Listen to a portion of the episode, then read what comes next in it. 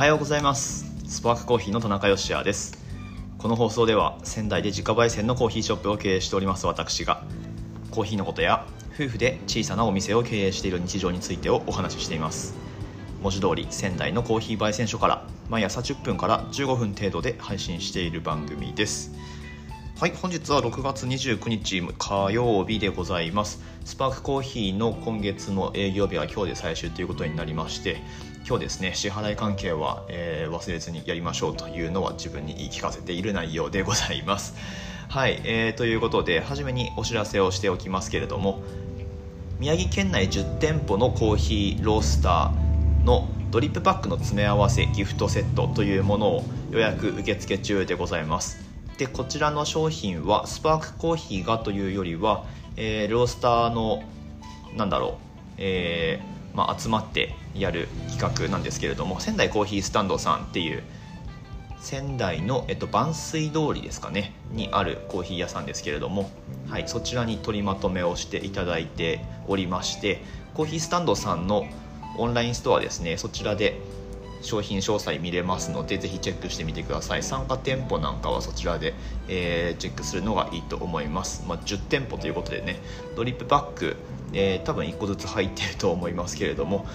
まあまあ1個ずつそのいろんなお店のやつをちょいちょいとつなぐっていうことはできそうでなかなかできない体験だと思うのでまあまあこの機会にギフトってことなんですけれども、まあ、自分用でもいいんじゃないですかね、はい。えー、利用されてみてはいかがでしょうかということでこの放送の詳細欄のところにコーヒースタンドさんのオンラインストアへのリンクを貼っておきますのでそちらチェックしてみてください。スパークコーヒーからはダークブレンドという深入りのブレンドの、えー、コーヒーバッグですね。うちの場合はティーバッグ式のコーヒーバッグを出しておりますので、えーよまあ、よかったら見てみてくださいということで。はい今日の内容なんですけれどもまずですね、あのー、この番組100これで？120回かな？違うか。119回目くらいに放送回が重なってきておりましてリスナーさんも、まあ、ちょっと最近鈍化はしてるんですけれどもポッドキャストの方とかのねあのプラットフォームで Apple Podcast とか Spotify とかだと思うんですけれどもちょこちょこそちらの方でも聞いてくださる方、えー、増えているようでありがとうございます。でまあ、冒頭申し上げている通りなんですけれどもコーヒーのことであったり、まあ、プロの目線から、えー、お店をやってるしかも自家焙煎のお店であるという目線からですねコーヒーのこと、まあ、知識だったりとかあとは何だろうおすすめの器具とか入れ方とかのお話からあとは夫婦でお店をやってるっていう日常ですね、まあ、ライフスタイルっていうことになりますけれどもそちらについてもお話をするようにしています。まあ、実際店舗運営している上での、まあ、お金の話だったりとかお金の話でも今までしたことあるかな、まあ、さらっと、えー、そういうような内容も盛り込んだりとか、えーまあ、たまにお店から発信しているのでこういう感じで救急車の音が入っちゃったりとか えっと、まあ、あとはですね妻が最近出産したんですけれどもまあまあその子育てについてとか、えー、っていう内容をこれから配信していく形になると思うんですがまあなのでえー、まあ、いろんな楽しみ方できると思います。ながらで、え聞き流していただいて構いませんので、はい、あのぜひね今日初めて聞いたよっていう方はフォローしていただいて、えー、お楽しみいただければと思うんですけれども今日はですね久しぶりにビギナー向けな内容のコーヒーのお話をしてみようと思います。予算別のコーヒーミルのおすすめっていうことで、えー、お話ししてみようと思いますのでぜひ最後までお付き合いください。この番組は小さなお店を応援するあなたを応援しています。はいということでコーヒーミルですねおすすめのあのー、ミル買おうと思うんですけれどもどういうのがいいですかねっていう質問はちょいちょい受けるんですけれどもはいまあ、うちで扱っているものも今から紹介はするんですけれども、まあ、そもそもですね見る必要なのかということなんですがここに関して僕の意見はあの絶対買ってくださいっていうお店あるんですよ。あのスペシャルティ特にスペシャルティーコーヒーをなんだろうあの広めたいみたいな感じでやられてるお店さんだと、まあ、もちろんそれすごくあの素晴らしいことだと思うんですけれども良いものを広めていくっていう点においては良いことだと思うんですけれども、まあ、ただお家で美味しいコーヒーを楽しむにはもう必ずコーヒーミルがないとお話になりませんよっていうテンションで、えー、なんだろうお話しされるお店さんっていうのが、まあ、ちょこちょこありますしポッドキャストとかでもねポッドキャストっていうか、うん、なんかいろんな媒体とかであのそういうふうにおすすめというか、うん、お話しされている方も結構いらっしゃるんですけれども僕はあのそうではないですね。必ず買ってくださいだなんてこれっぽっちも思ってません。お店で引いてもらっていいじゃないですかっていうのが僕のスタンスです。はい。あのー、なんかなんだろうな。まあ、いいものを楽しんでほしい最高の状態で楽しんでほしいっていうのは、まあ、もちろんあるんですけれどもその最高の状態ってうんと、まあ、その人それぞれでね、生活環境も違うし、まあ、立場だったりとかもっと言うとそのなんだろうな収入とかも違うわけで、うん、なのであのそれぞれに合う形っていうのは必ずあるはずなんですよね。なので、うんまあ、どんなにお金持ってたってその、引くのが面倒くさいっていう理由があるんであれば僕はそれで成立すると思うので高いね、何十万もするうちで使ってるような業務用のミルを買うお金がたとえあったとしてももうコーヒー引くのなんて絶対面倒くさいんで引いたやつでいいですっていうのであれば僕は全然それで問題ないと思いますしむしろなんか買うペースをちょっと工夫すれば引いたお店で引いてもらったコーヒーの方が美味しかったりするので、はい、あの全然それで問題ないと思います。うん、というあの大前提はあるんですけれどもまあまあなのでね、あのいつも引いてお店で引いてもらって買ってますっていうお客さんはあの、まあ、よっぽどなんかこう自発的にあのコーヒーミルこれは買わなきゃいかんなっていうふうに思うようになるまでは無理して手を出す必要もないのかなっていう気がしています。はいでそれを踏まえた上で予算別のコーヒーミルのおすすめっていうことで今日今もう7分か。ちょっとサクサクっとお話ししていきますね。はい。じゃあまず3000円とえー、予算3000円以内と1万円以内とあと5万円以内っていう3つに分けてお話をしていきますけれども3000円以内の予算のもの。これはですね僕はもうこれ一択じゃないかなと思ってます。ハリオのセラミックコーヒーミルスケルトン。これですね。はい。商品名もう一回言いますよ。ハリオのセラミックコーヒーミルスケルトン。うん。これですね。はい。で私も駆け出しの時にこれ使ってました。でこのタイプのものって刃の部分がセラミックなんですよね。なのでうんとまあちょっとその分安いっていうのがあると思いますし引き具合もなんかこうスパッと切れる感じではなくってまあセラミックなのでちょっとあの陶器というかなんか石っぽい感じなんですよね。あの、うん、なのでちょっとすりつぶされるみたいな感じであんまりこう引き具合がまあ、業務用のやつとかと比べると全然揃わなかったりもするんですけれどもまあまあ必要十分の引き立てのコーヒーを楽しむっていうことで言えば全然問題なく使えるのででこれ何がいいかっていうとちょっとね豆受け粉受けか。粉受けの部分が大きめに取ってあるので多分何グラム引けるんだろう？これ50グラムくらい頑張れば引けるんじゃないかな？っていうあの持ちやすさと、うん、あとはまあ、引くところに蓋もついてるので引いてる時にこうポンって飛んでったりとかしないので、うん、サイズ感いいと思います。あの同じハリオで値段同じくらいでスリムっていうタイプもあって細っこいのがあるんですけれどもそれだとちょっとハンドルが回しづらいんですよね。なので値段同じくらいでで粉受けがしっかりちょっと大きめについてるのでまあまず手始めに何かコーヒーミルを買おうかなって思ってらっしゃる方はこれが一番おすすめですね。予算3000円以内です。はい。もうどんどんいきましょう。予算1万円以内の場合は1万円出せば電動のものが、えー、まあ、手に入る価格帯になってくるんですがこの価格帯もね結構いろいろあってピンキリなんですけれども一番コストパフォーマンスがいいと思ってるのはカリタの C90 こちらです。もう一回言いますよ。カリタの C90 はい、こちらの商品に関してはあのスパークコーヒーで取り扱いがございますので楽天市場の中にも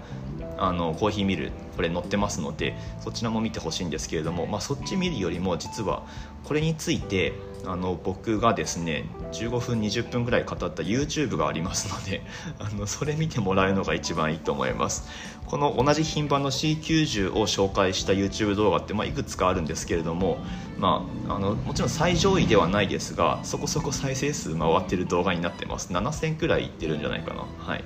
えっとあのすごくコスパのいい機械です。サイズ感もいいしえっとまあ豆の引き引き目のその揃い具合っていうのもまあまあ許容できる範囲ですし、うん、あと音もそんなにうるさくないしとかあとはまあなんか本当細かい作りについては YouTube で語ってるんですけれども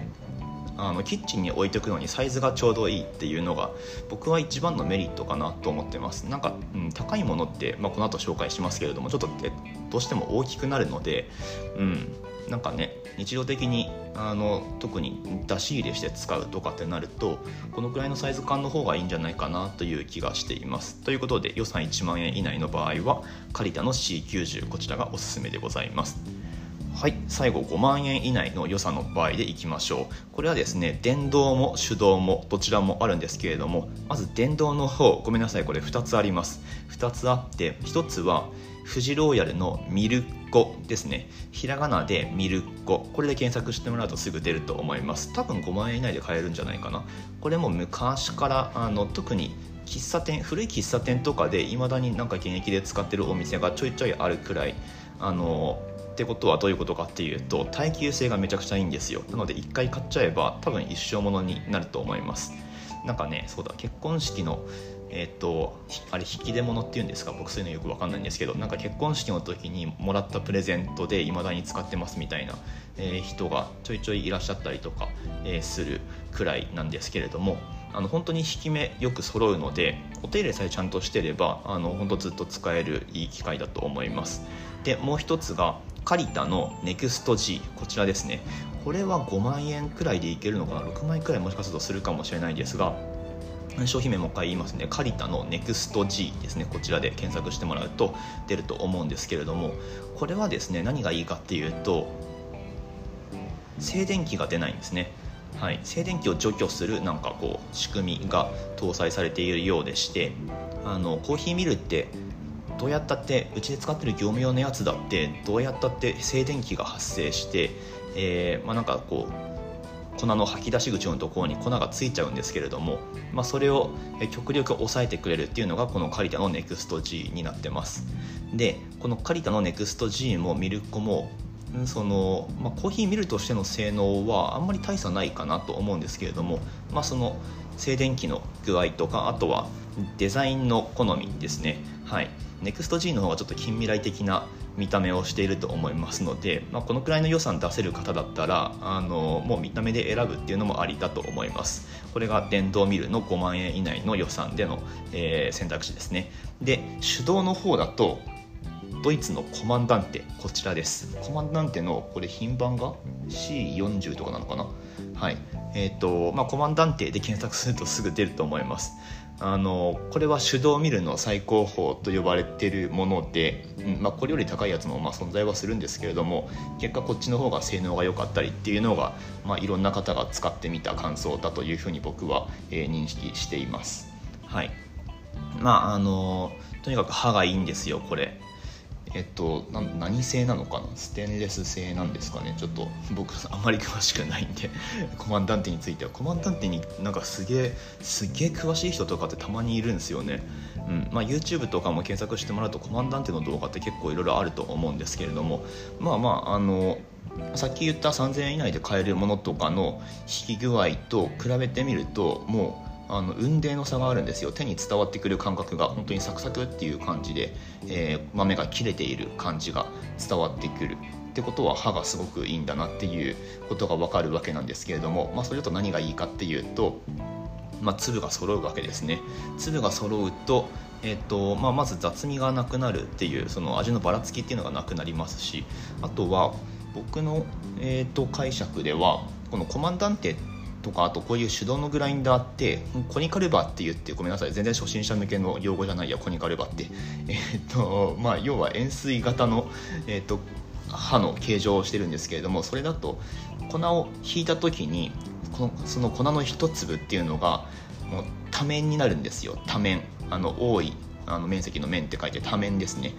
でそれになると何がいいかっていうとあの成分がより出やすいんですね。はい。で業務用の例えばうちで使ってる EK43 とかあとさっきご紹介したうち、えーと、借りたの NEXT-G とかだとフラットカッターっていう、えー、タイプの刃になるんですけれども、まあ、それもすごく粒揃うんですが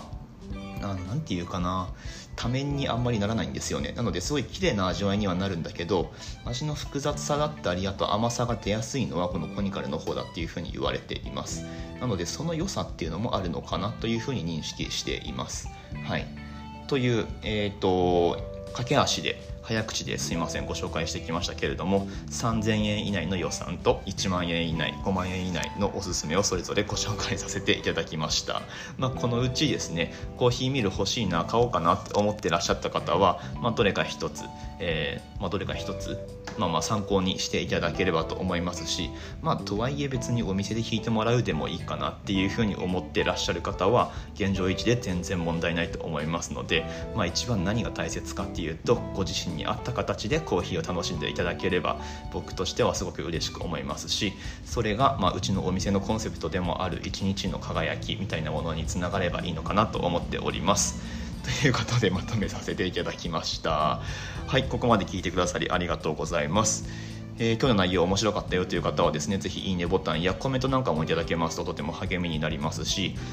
もうちょっとね、あのコーヒーのことをお話ししていこうと思ってますので、ぜひぜひあのコメントでも、レターでも、ね、いただけますと、まあ、レターの場合はね、あの全部取り取り上げるかどうかは分かりませんが、えー、何かいただければ、お返しできるものは返していこうと思ってますのでどしどしお寄せください。ということで明日の放送でまたお会いしましょう。美味しいコーヒーで一日が輝く。Good Coffee Sparks Your Day スパークコーヒーの田中でした。今日早口でしたね。すいません。